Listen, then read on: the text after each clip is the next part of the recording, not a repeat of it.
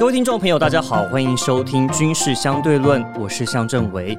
我们今天呢，继续带你来关心乌俄战争爆发一周年对当地民众的影响。那如果大家有印象的话，我们在上一集的时候，已经跟国防安全研究院的客座研究员访问学者这个尤里博伊达，从政治啊、军事啊、外交的层面来探讨。那今天呢，我们想带大家换一个角度，从民生的层面来观察，想说跟大家呢可能会有更贴近的感觉。那这一集呢，我邀请的是乌乌克兰台湾队台湾的负责人林月跟林欧利亚夫妻，两位好。你好，主持人好，各位听众朋友大家好。今天很荣幸哦，能够请到两位，因为我知道你们其实在帮助乌克兰当地，还有在拉近台湾跟乌克兰之间的距离啊，其实是奉献了非常非常多的心力了。但是我想要先了解的是，就是俄罗斯入侵到现在已经超过一年了，而且还在持续在攻击这些民间的基础设施。我没有记错的话，连前一阵子就在这个离战场很遥远的利沃夫都被轰炸。我想先问问看，你们在乌克兰的家人目前都还好吗？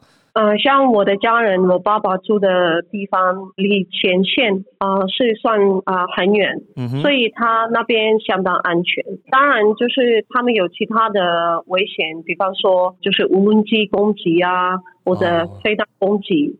所以因为这样子，如果旁边的大城市有被攻击的话，啊，我们家那边就是可能会停电。哦，停电哦，那停电大概一次会停多久？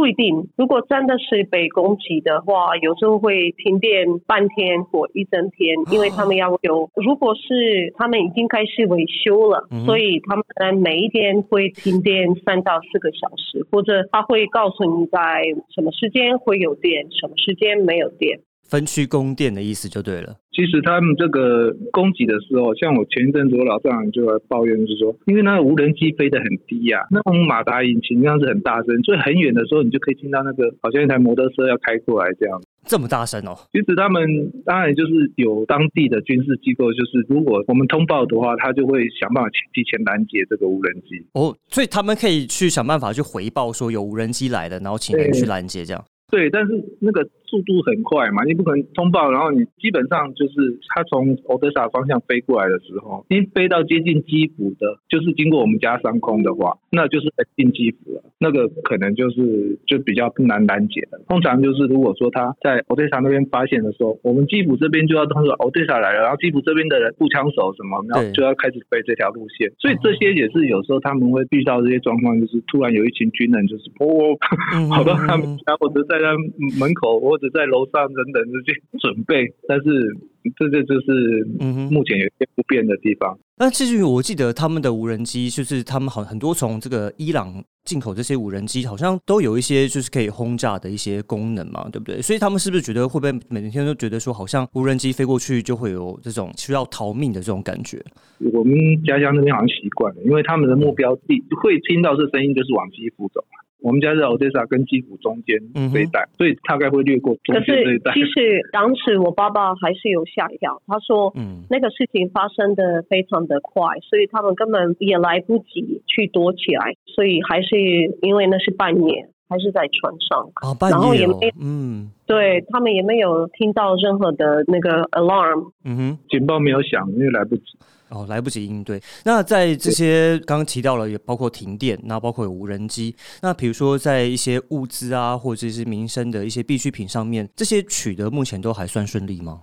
是目前超市都有工作，而且那个生活必需品一些吃的啊、用的啊都供应没问题。嗯哼，对，就是应该要说的是前线的那些小城市，对，他们还是有缺乏各种物资，可是我们的政府也是尽量鼓励那边的人民，就是也要先离开，然后先往乌克兰的内陆比较安全的地方住嘛。哦，OK，至少远离那个战火，先能够有一个比较正常的生活了。那那我们看起来很遗憾，就是说现在普京看起来没有停止的迹象。他前一阵子在这个公开的发言当中，看起来这场战争会继续打下去。很遗憾的是，我们就必须要面对到所谓的长期抗战的这个事情。我们也蛮好奇，说其实乌克兰人展现了一个很强的一个韧性，能够达到今天，是因为你们一直在做抵抗。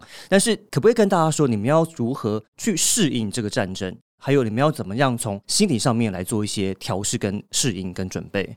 哇，这个我觉得战争当然你没有办法一直很长的时间，也就是会一直消耗你的精神嘛。嗯。所以在这个战争过程中，呃，很多人其实有得忧郁症。比方说，你没有你的家被炸了啊，你搬到另外一个地方，你可能就是一切都没有了。可是从另外一个层面，我们可以说，人民其实也变得更坚强了。所以我记得，像去年的秋天，他们攻击基辅，而且是有射到我的母校基辅大学。哦，然后呢？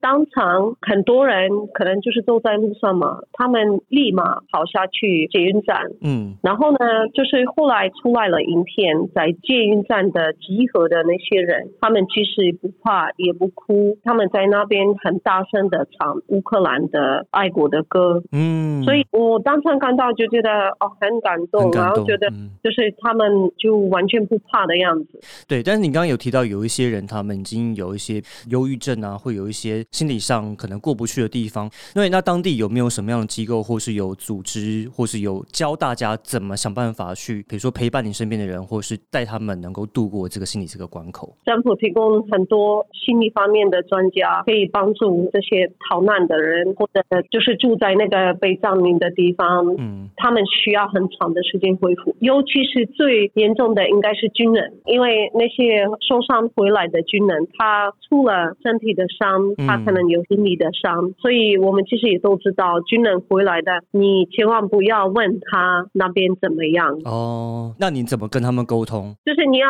跟他自己要讲出来，你不能 push 他啊，然后你千万不能给他说一句话，说啊我很了解，因为你根本不了解啊。对，战场的情况真的太。啊，太残酷了，真的，我们这个不是我们在台湾，我们这些没有经历过战火人都能够体会或去了解的事情啊。这边可以提供另外一个观点，就是其实这场战争哈，二零一四年就开始。也就是说，从二零一四年开始，我们当时那时候我人就在那里，我跟我太太都在那里。对，所以我们看电视说奇怪，怎么会发生这种事情？他们的就是军队战车就这样越过边界就进来，所以那时候是整个情况就是不费一枪一弹就这样子就可能。所以你想想看，当时的人就没有心理准备嘛，会觉得哎，我到底该不该拦？啊，拦我也拦不住啊，就只有放大门一开让他们进来。所以那时候克里米亚跟整个顿巴斯那部分的顿顿巴斯地区。就马上就被占领。对，等到国防阶层这些下将领下决定要攻回去的时候，其实有一大部分土地已经被占领了，所以。只能守住。那这时候八年，你看从八年前发生这个事情，八年来新的民选的总统，两位总统都致力在扫荡亲俄的势力，嗯，跟这些愿意跟俄罗斯和谈的这些，比如说市长啊，或者是政治人物这些，对，这些。所以整个心理层面，我觉得乌克兰到今天为止，我们可以看到他们不可能回归俄罗斯的那种理想状态，就是说我们是兄弟呀，我们是可以坐下来谈的啊。所以在心理真正上，全民已经保持了一个很基本的定调，就是这些俄罗斯必须离开克里米亚跟顿巴斯地区。嗯哼哼哼哼。所以这已经是不需要什么公投啦，或者是不需要什么，这已经从民间的任何的一个民调来讲，我们就可以知道，他们就是抱着必死的决心，就是。我要把俄罗斯赶走。对，其实我们上一次跟尤里在谈这个事情的时候，他也一直在呼吁说，我们在看这场呃俄罗斯的入侵，要从二零一四年的这个时间点开始算啊，不能从二零二二年的这时间点来开始看。对，那也看得说，从二零一四年到现在，你看已经将近将近十年了，所以当地人在心理上面当然是已经说可以比过去更坚强。那我今天邀请两位上节目呢，也是因为两位真的非常伟大。我刚刚提到，那我之前曾经去乌克兰。的时候也跟你们在当地的台湾队的安娜还有呃 Bogdan 对，他有一起去送物资，印象非常深刻哦，因为他们真的是把钱花在刀口上，然后真的去救助很需要被帮助的人。另外提到一个小故事，就是其实我知道很多人送物资过去之后，其实不是满足当地的需求，但是台湾队是真的会先了解当地人需要什么东西，然后再去准备物资给他们。那我先想了解一下，说那台湾队目前还有在做哪一些的准备吗？呃，有台湾对现在，其实我们从第一批物资进来了之后，发现可能就是从台湾来的，呃，像食物啊，一些卫生用品，就是从台湾进来乌克兰是真的路太远，所以也也不太划算。后来他们就是开始了解，不然我们去的那个乡下去了解一下他们的医院有没有都正常运作。对，那学校什么其他的这些，就是大家先会想到需要用的地方。所以他们真的是去各地，然后跟当地的人民会讲话，问他们需要什么。嗯。然后他们会进去医院，他会找那个院长，然后就跟他问：啊，你们医院现在需要的是什么？对。所以像这样子，他们累积了这些小的访问之后，他们提出了一个计划，是要捐医疗的病床。对。所以之后我们在这里有找到，就是支持我们这个计划的单位，像长老教会啊，嗯哼，报销社公司啊，所以这样子我们就有办法送去两个货柜的医疗病床。我记得好像一百多张嘛。对对，一百五一百五十几张。嗯嗯嗯。然后他们送去的这些医院是真的，一直到现在都非常的感谢。就是后来有其他的媒体有去呃报道乌克兰，对乌克兰的媒体就说这些病床台湾来的到底是不是在使用？所以我就很开心说这些睡在这个床的人真的是知道这是台湾来的。那你们接下来还有没有什么样的准备，或是大型的援助计划？那你们正在规划当中呢？之前我们有就是发现很多员外的物资从送到波兰的难民营那边开始哈，嗯，就是因为没有一个当地的一个团体去做分配的动作，所以像我们第一次运送物资的时候也是，呃，有当地的台湾队，我们要求他们说，你不要拿到物资就一箱一箱发哦。你要给我真找一个办公室，全部打开，然后分成小箱，平均里面就是，比如说卫卫生棉会放一块一包，然后什么，就是平均不要让有个难民一拿就拿整箱的尿布，然后一拿就拿整箱的罐头这样。对对对。所以在这个台湾队的努力下，哦，我们就创造了一些当地的一些媒体的注意。那病床过去的时候也是，我们就是提前有作业，就是有一些医院我们都谈好，就是他们要过来领病床，领病床，那这就牵扯到一些财产权的问题。哦，对。所以接下来，哎，就是说他们医院要有一个账账目，就是我们拥有这些病床。嗯哼。那这些账目就是台湾队在安排，就是说他们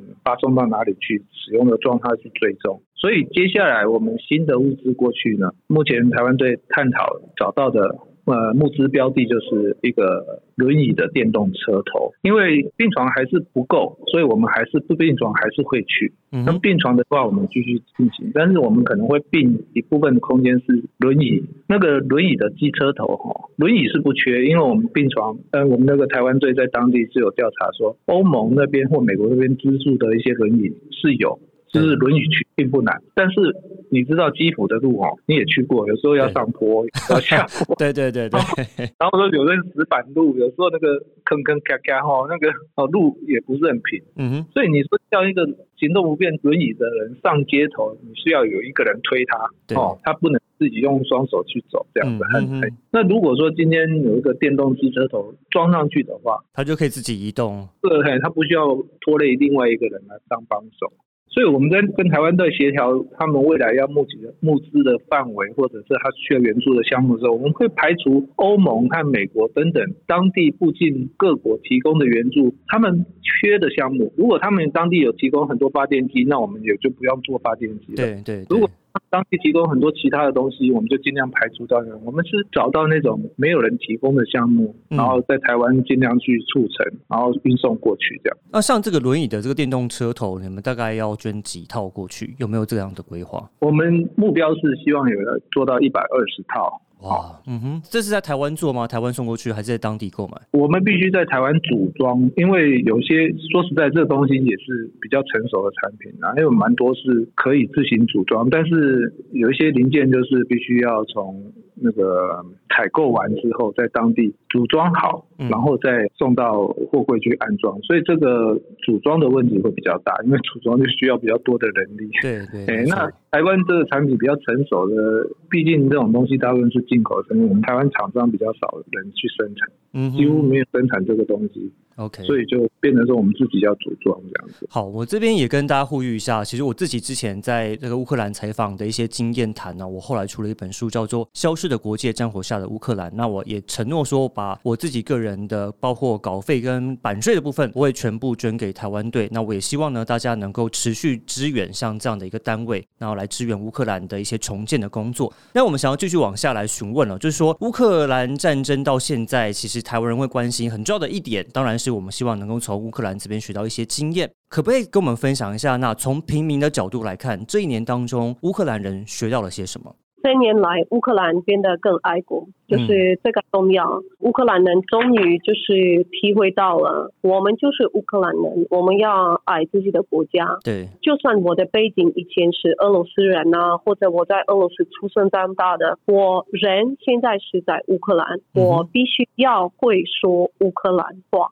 我觉得这个呃，national identity 现在变得很重要，嗯所以我认识很多的朋友，以前他们从小就是讲呃俄罗斯语，像布格丹我们的呃 volunteer，他在哈尔科夫出生长大，所以他其实他的学校呃身边的环境全部都是俄罗斯的，哦，啊，嗯就是讲俄罗斯话，对，可是后来他自己意识到。就是还没有战争开始之前，他就已经知道他想要全部变成可以说乌克兰话。对。然后我就觉得他真的蛮厉害，他可以自己重新，好像重新重新教好，然后 滚母语讲话。对对，嗯哼。所以我觉得很重要的是，我们如果讲说，呃，对台湾人来说，很重要的是爱你现在住的这个地方，不管你之前是哪边的人，你现在在台湾，你就要很珍惜这个地方，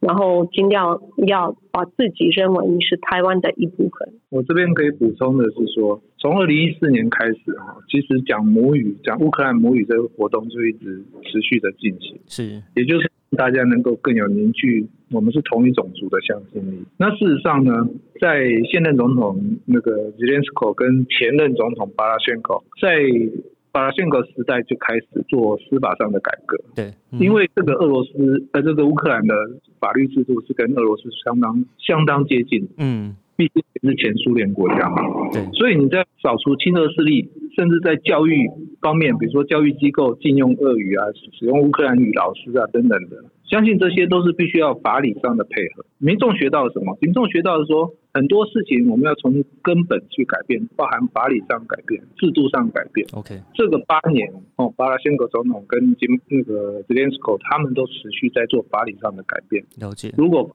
具备的时候，我们后面的年轻人上去做教育啊，或者是做平民上面的一些。客观的事情会比较有依法有据哈，嗯哼，所以这些其实我们有时候国内媒体我在看他们在评论就有点失望，他说哎，因为乌克兰贪腐啊，所以造成什么很多。其实大家可以注意一下，我们目前看到全新的乌克兰，不论是国防、外交、军事、教育、哦司法。整个都已经是存在的全新的乌克兰，不像过去是那个曾经受到苏联影响的那个乌克兰。对，那很有些媒体他会说什么啊？因为过去没太过腐烂啊、腐败啊，所以造成贪污啊等等。其实这些情况，我也是希望说大家知道，乌克兰人民其实浴火重生，人民学到战场上，他们知道他们不再是俄罗斯族了。像以前俄罗斯的 propaganda，他们一直强调说，我们就是同一种类的人，对不对？嗯。然后呢，尤其是在乌克兰的乌东的那个区，因为那边大部分人民都是讲俄罗斯话，所以他们会透过新闻，呃，给他们讲好，就说我们就是同一个体，我们 share 同一个文化，我们就是有一样的价值观等等这些。可是这个战争发生了之后，到现在，我是说大规模的战争。嗯，现在很多之前觉得跟俄罗斯要好的这些人，他们都改变他们的主意了。哦，他们都觉得，对我们真的是不一样的人。嗯，我们的价值观原来也不一样。我们以前认为他们生活水平比我们好，实际上不是。他们来乌克兰的这些房子还要投我们的东西，所以乌克兰人一般来说是不可能。想到去邻居的家偷什么东西，那他们是觉得这样是很丢脸的，对，就是说很丢脸的事情。对，其实我觉得在这个过程当中，我。在台湾，我们多少有看到一点很类似的感觉啦。这也是为什么我们一直想要从乌克兰的经验当中学习。那其实我们这一年来，我们看到除了这个物资啊，还有医疗的一些援助或者一些交流之外，我们也看到了一些包括乌克兰的政治人物，然后学者、学生来到台湾来交流。那以政府层面来看的话，我个人认为，从这个双边政府要有直接的互动交流，感觉有点困难啊。因为乌克兰政府看起来是蛮顾忌中国方面的想法，但是你们自己怎么认为？说我们可以再透过其他的管道来加深乌克兰跟台湾的关系。当然，就是乌克兰社群在台湾，我们大家非常的期待，我们会有一天来了，就是会有双国家的外交关系。可是呢，我自己认为，在这个战争过程中，这是有一点困难。我觉得，尤其是最近，我们常常会注意到中国的政府在说什么，嗯哼，他到底对这个乌克兰的战争是什么样的反应？所以要说的是，到最近为止，中国连承认这是战争还不要。所以，因为这样子，很多乌克兰人民就是有一种这种的害怕，就说中国最好不要帮助俄罗斯。是买武器。他如果卖武器，我们这个战争很难停止。对对。所以因为这样子，现在我们的政府就算很想要跟台湾有关系，可是我觉得这个议题就是非常的敏感，因为可能他们也有一些担心，说那万一乌克兰直接有关系的话，承认台湾，那会不会就是中国也不可惜了？就是很多的武器就会往俄罗斯跑。所以我是觉得，如果我们将乌克兰人民，那台。台湾的朋友要知道，就是普通的乌克兰人早就很赞同台湾，然后也知道台湾是个国家，也很喜欢、很想要跟台湾有关系，因为大家很想要来台湾看看，对不对？真的是要等到我们这个很惨的战争结束之后，可能我们会有更多的、更好的机会。那乌克兰人在这里，我们就是很尽量的。会传到台湾的帮助在乌克兰，比方说就是会把这些相关的资料啊送到乌克兰当地的媒体啊，然后请他们做相关的报道啊，然后告诉我们的亲戚朋友什么的。所以我是觉得这个台湾的名声在乌克兰已经建立了，已经有了。这边我提供一个想法，就是说，其实我们台湾队在这一年来陆陆续续所创造的一些媒体上的讨论啊，或是怎么样，其实这些对台湾当地的报道，就是宣扬台湾队做了什么事情，其实对台湾人民跟乌克兰人民互相认识是有很大的帮助的。嗯，我相信是的。嗯。其实我个人本身在那边生活这么久，所以我很清楚知道乌克兰人，像我们他就是介绍，我说你从哪里来的，我就说我从台湾来，他不会把我归类成是中国人。哦，那这那已经很很多年的事情。对，所以其实我们完全可以跟中国区分的很清楚。所以在民间上，台湾人民跟乌克兰人民彼此都知道。所以这为什么前一阵子就很多乌克兰人打电话来说，哎，台湾会不会发生战争？中国是不是要打台湾？会关心啊，对很多的信息确实就是读了什么关于台湾的新闻，而且在我们的媒体就是最近就会出现更多的台湾的新闻，然后他们就是会很紧张、很担心，然后就是会打电话问啊，那个中国的飞机是不是飞在你们的天空 啊？你们怕不怕？怎么样？OK，其实我们看得到，就是双边的政府，我当然也不会要求双边一定会有一个立即性的一个进展啊，但是我相信在包括乌克兰。台湾队的一些努力之下，我们台面下很多鸭子划水动作，我们可以加深双边人民的交流，其实都是一件好事情。那我们也希望呢，这场战争能够早点结束，让乌克兰的人民早日回归平息的生活。我们也支持呼吁我们的听众朋友，如果你们继续关心乌克兰的话，也能够给乌克兰台湾队一些支持，让他们来帮助当地的重建。我们今天非常谢谢林月先生跟林优利亚来上我们的节目，那也祝福你们在未来呢能够一切顺利。以上就是这一集的军事相对论。我是向正伟感谢您的收听我们下一集再见拜拜。